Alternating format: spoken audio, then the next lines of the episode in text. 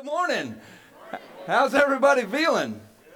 Missing that hour sleep, I bet, because I know I'm missing it. Uh, I always hate this day because you lose the hour of sleep, but it's also great because, praise the Lord, warmer weather is on its way. Can I get an amen? Yes.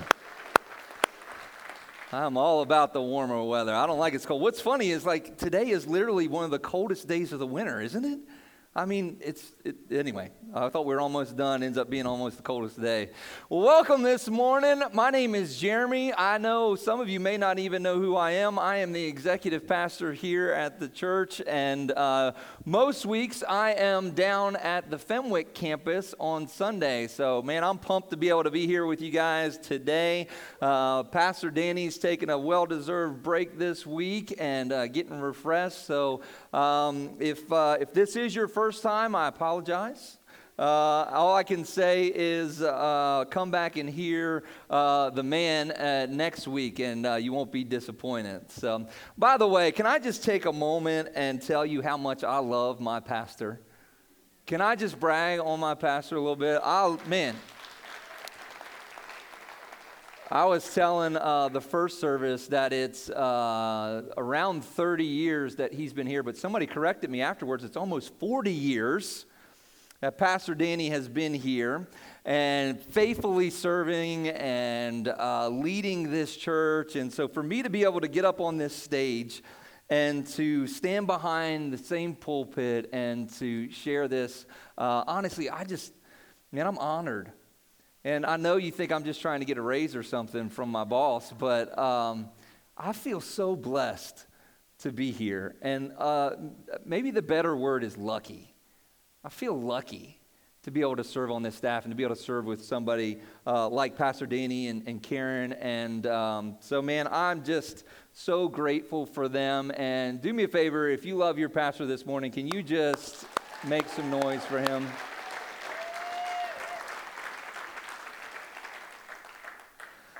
So, we are in a series called All the Feels, and uh, I get the task of kind of closing out this series uh, together with you today. And I got to be honest, I've kind of been all in my feels lately, which Nate, uh, now, so Nate, you guys know Nate. He did the announcements up here. Don't you love Nate? Can you give?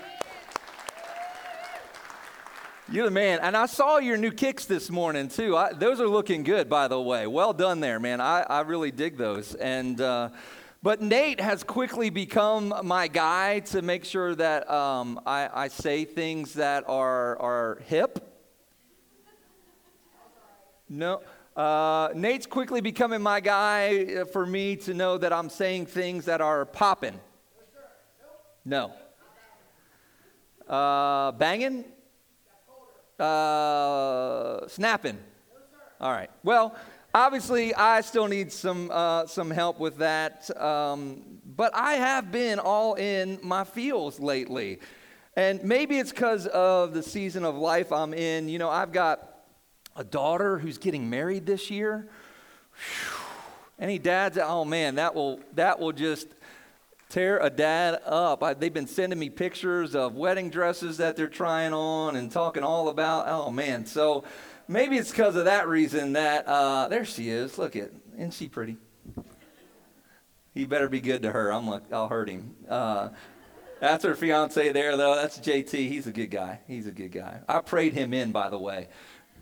He's a uh, executive pastor over in uh, Salisbury at a church plant there. And uh, anyway, I'm gonna quit bragging on that. But maybe it's because of that that I've been in my feels. Uh, maybe it's my son who uh, he's going to college right now for biblical study. He wants to be a pastor, and you know that moment where you kind of see your kids starting to step into what God has for him. I could have told uh, him when he was five years old that he'd be a pastor one day because I saw it in him. Uh, but to see him step into it, and you know what's funny today is, um, you know we do the simulcast thing down in the Fenwick uh, at the church, and so this week, me not being there as we're broadcasting down there was a little nerve wracking, and apparently things fell apart first service and they didn't get the broadcast and so my son got up and preached this morning at fenwick. How cool is that? How cool is that So that's got me all in my feels as well. And then maybe it's my my other daughter, uh, Caitlin here. Come on, aren't they beautiful? That they look like their mama. But Katie there, she's great. You don't have to clap. She's pretty. Uh, but she's graduating high school this year, and she's trying to figure out where she's going to go to school and thinking about moving away. So that's got me all in my feels. And then I've got a 15 year old son who's finally out of that awkward stage where he doesn't uh, shower. He didn't want to shower. You know what I'm talking about? Anybody with teenagers, that awkward phase where boys just don't want to shower? He's finally out of it. So praise the Lord. That's got me emotional in a different way. But I've just been all in my feels. And and so as I'm preparing, I was thinking about that. And then I was also thinking, you know, maybe it has something to do with this. Uh, my wife and I, we started watching this show. I know we're a little late to the party, but have any of you guys watched the show This Is Us? Oh, my Lord. I, I think they literally designed that show. They have written that show just to make me cry. Anybody else with me? Like, I've cried more in the past few weeks watching that show than I have the rest of my life. They've, they've written it that way to do it. And like, so I'm all emotional about that show. And I even find myself uh, asking myself the question during the week when I come up against, you know, challenges in my life or uh, I'm, I'm having to deal with a situation in my life. And I ask that question, you know, WWJD, right? What would Jack do? right? If you haven't watched that show, that's not going to make sense. If you've watched the show, That'll make perfect sense because, anyway, watch the show. It'll be tearful, and, and Jack's amazing. But all in my feels lately. All in my feels. Maybe my kids, maybe it's the show, but I think it also has a lot to do with what God is doing at Bayshore Community Church. Amen. You can clap for that. I mean, God is doing amazing things. Three campuses. And, and, and so here's what I want to do. I, I, I, was looking at some of our numbers uh, earlier, uh, and you may or may not know this. So each week, we have uh, people who join us online, either Facebook Live or they replay on iTunes or Spotify, or they can get it on the church app. And, and, and I was looking at some of the numbers, and this is going to blow your mind. You know, every week there's about 100 people who tune in and listen uh, to the message on our church app. 100 people. On Facebook Live, there's about 400 people who will watch the sermon. Then, the podcast, either through uh, iTunes or Spotify, there's another 80 people who will listen to the message. And that's just Millsboro. Then we have Rehoboth. In Rehoboth, about 300 people will watch on Facebook. And then there's another 40 people who will listen to the podcast either on Spotify or on iTunes. If you take those numbers and you add them with our normal average attendance here on a Sunday in person at both campuses, about 450 for Millsboro, and there's 275 on average in Rehoboth, we are reaching, listen to this, 1,635 people every weekend. Amen. But that's not it. I'm not done yet. Because I know what you're thinking in Fenwick. If you're listening right now, you're thinking, I forgot about you. But I didn't forget about you. I couldn't forget about my people down there. That's Team Green uh, down there in Fenwick. And since January 12th, when we launched, it's only eight weeks ago. In eight weeks, we are right on the verge. I mean, just about to crack 200 people every weekend coming to church at Fenwick. Can we give the Lord some praise this morning for that? Mean, God is doing some amazing things. And so this morning, all I wanted to do is we're, we're ending this series, All the Feels, is I wanted us to take a moment and savor this. And to not move too quickly past it. To celebrate it. Savoring this moment. There's a, a, a great uh, passage in the Bible that I want us to go to today. So if you've got your Bibles, if you'll grab it.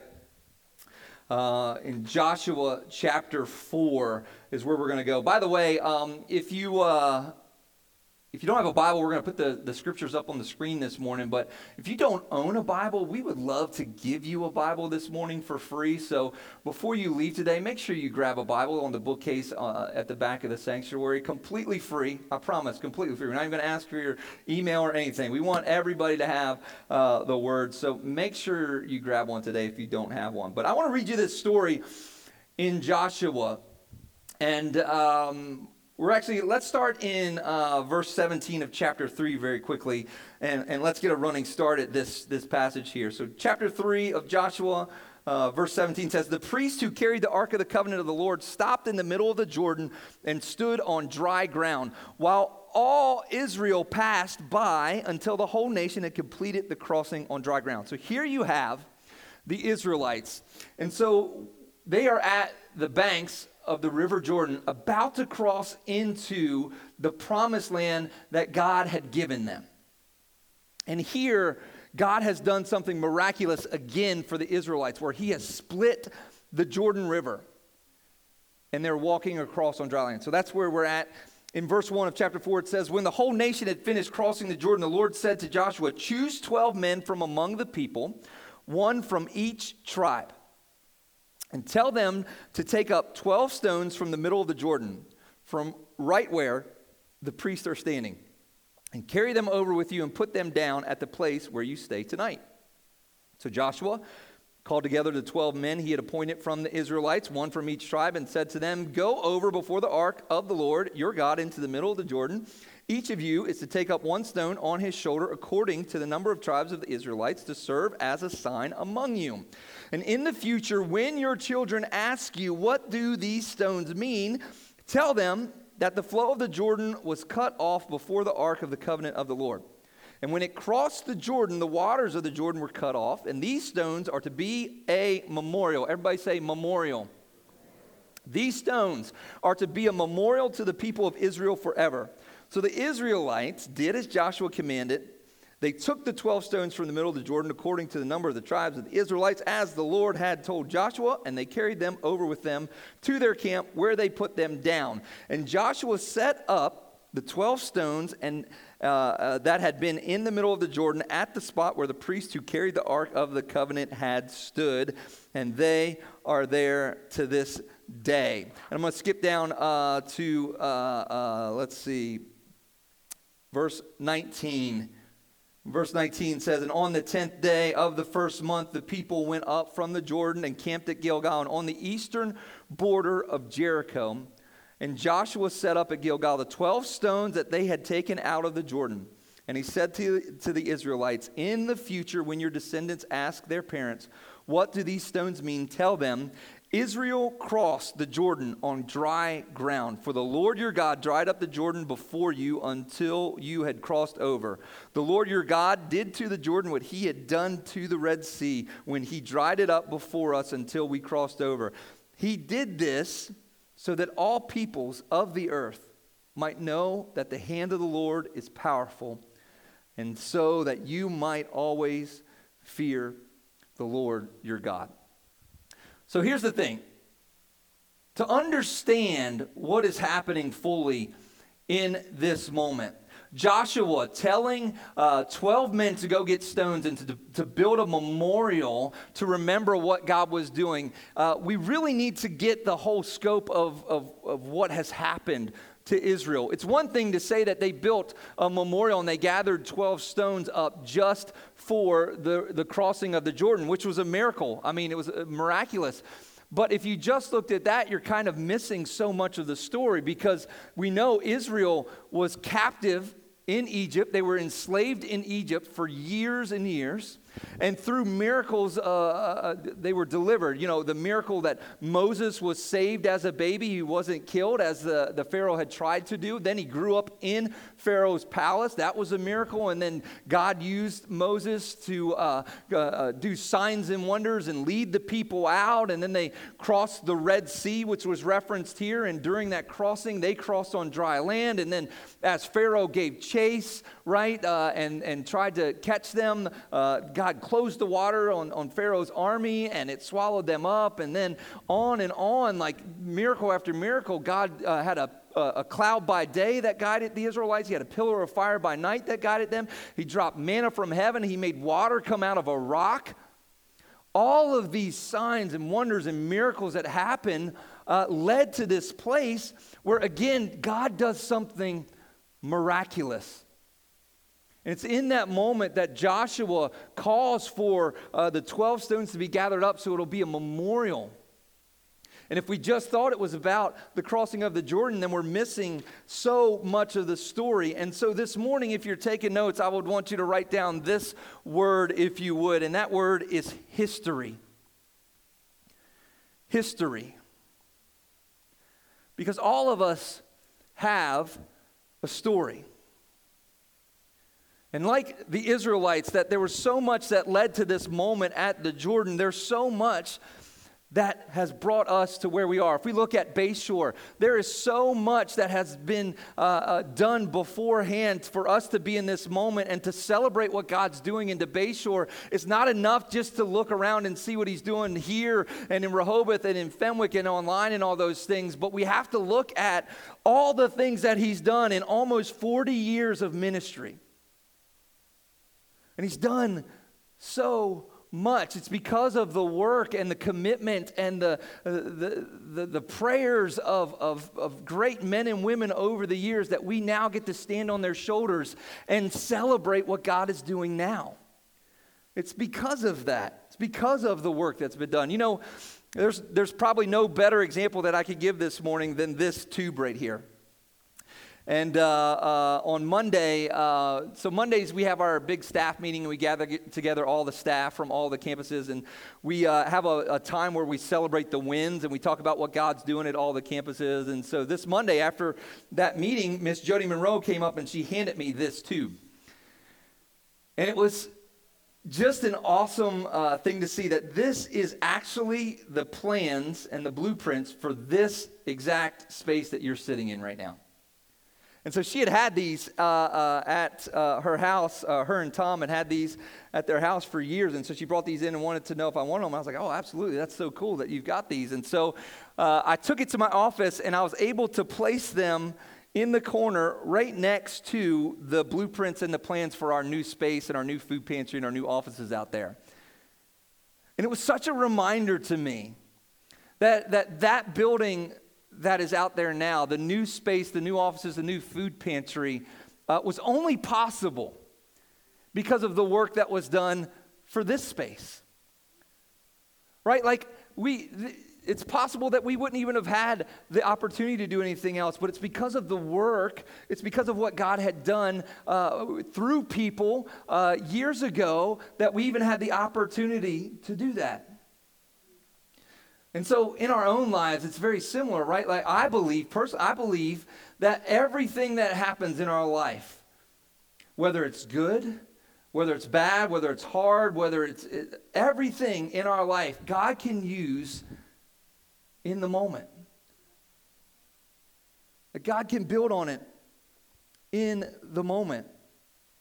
And so if we are going to savor what God's doing in our life, if we're going to savor the special moments in our life, then it's important that we're able to look at the history and see what God has done and see what has brought us to where we are today. Everybody say history. Second word that uh, I'd love for you to write down this morning is the word in. I in. And very simply put, if we're going to savor these special moments in our life and important moments in our life, then we need to actually be present in the moment. Present in the moment. As much as we need to remember what God has done and all the things that have brought us here, that's very important. As much as we need to remember that, it is possible to be stuck in the past.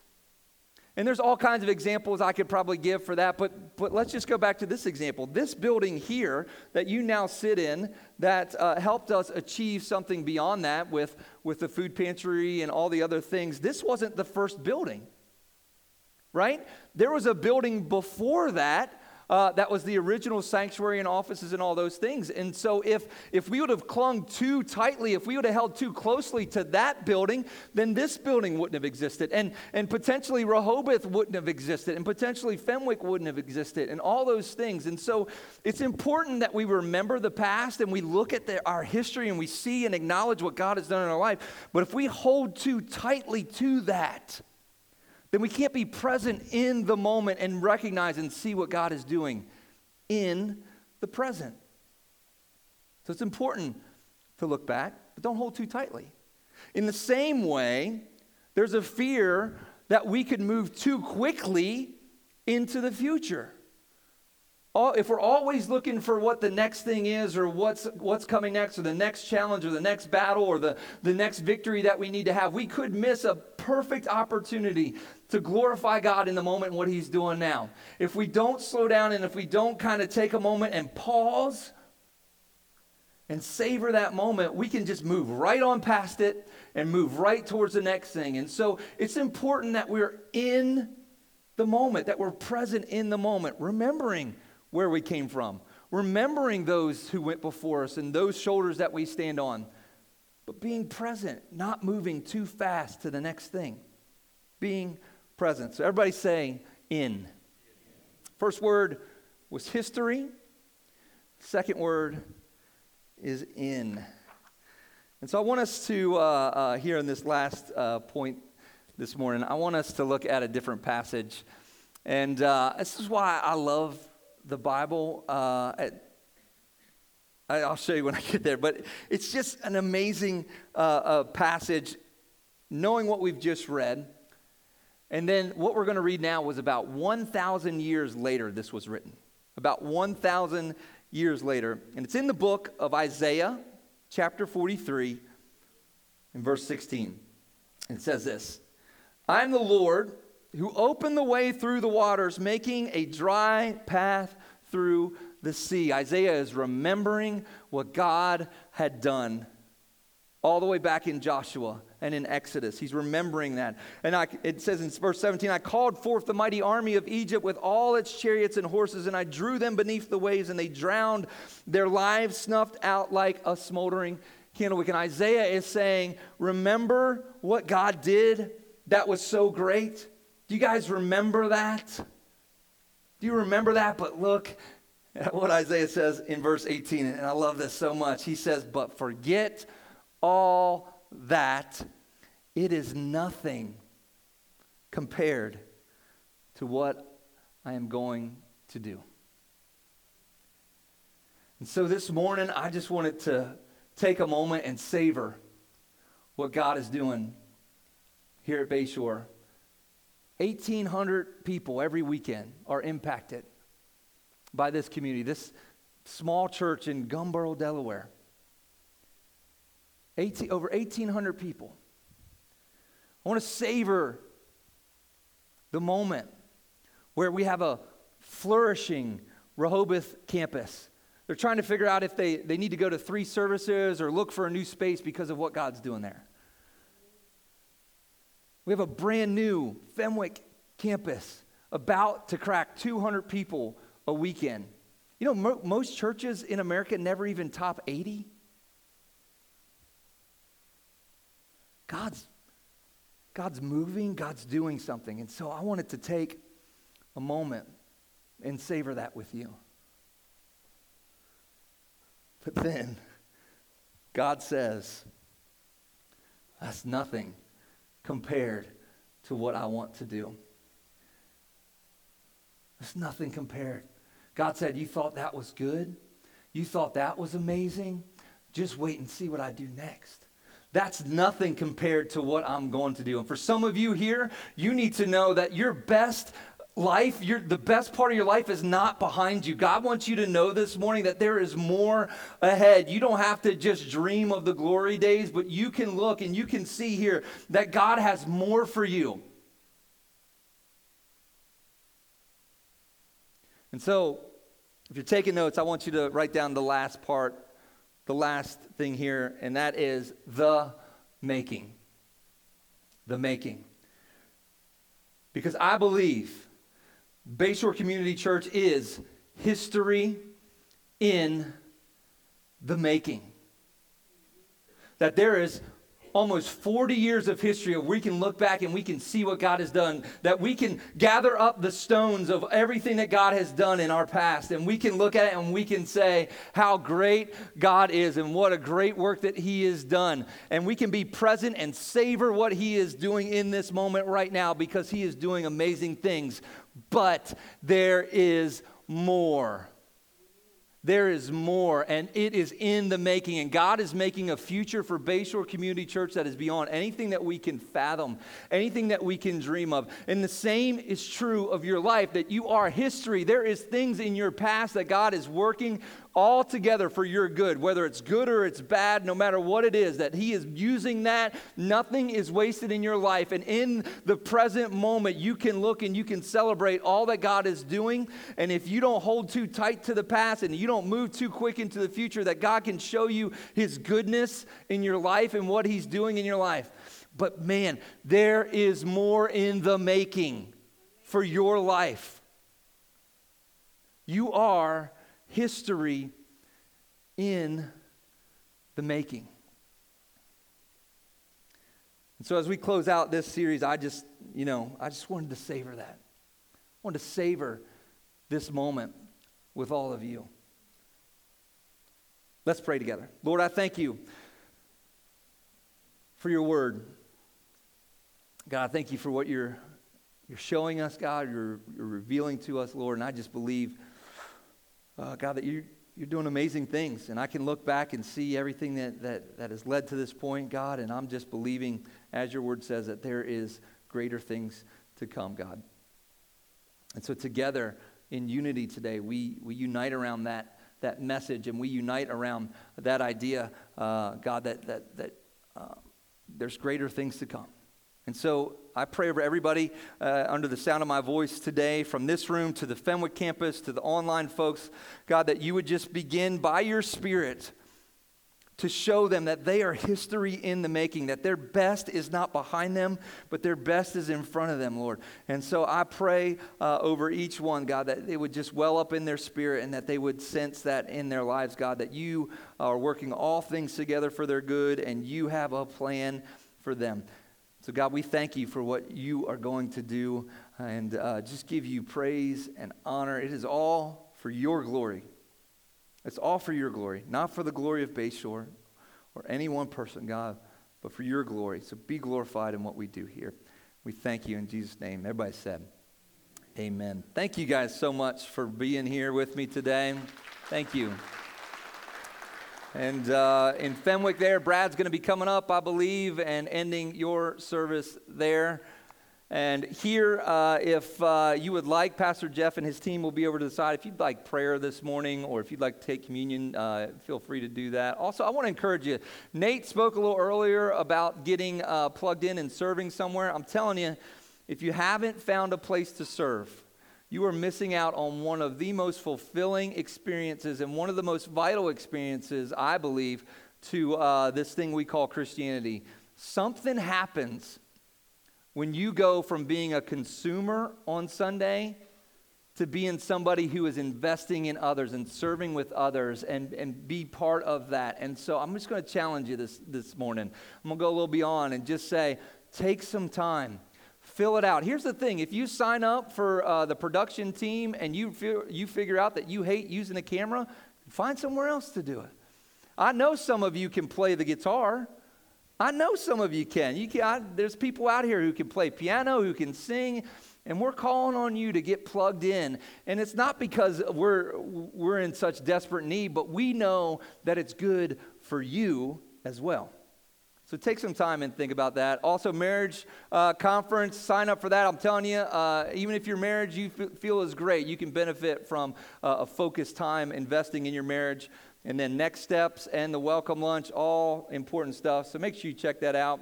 Thank you guys again. It's good being back with you for one Sunday. I hope you have an amazing week and uh, you stay healthy. All right?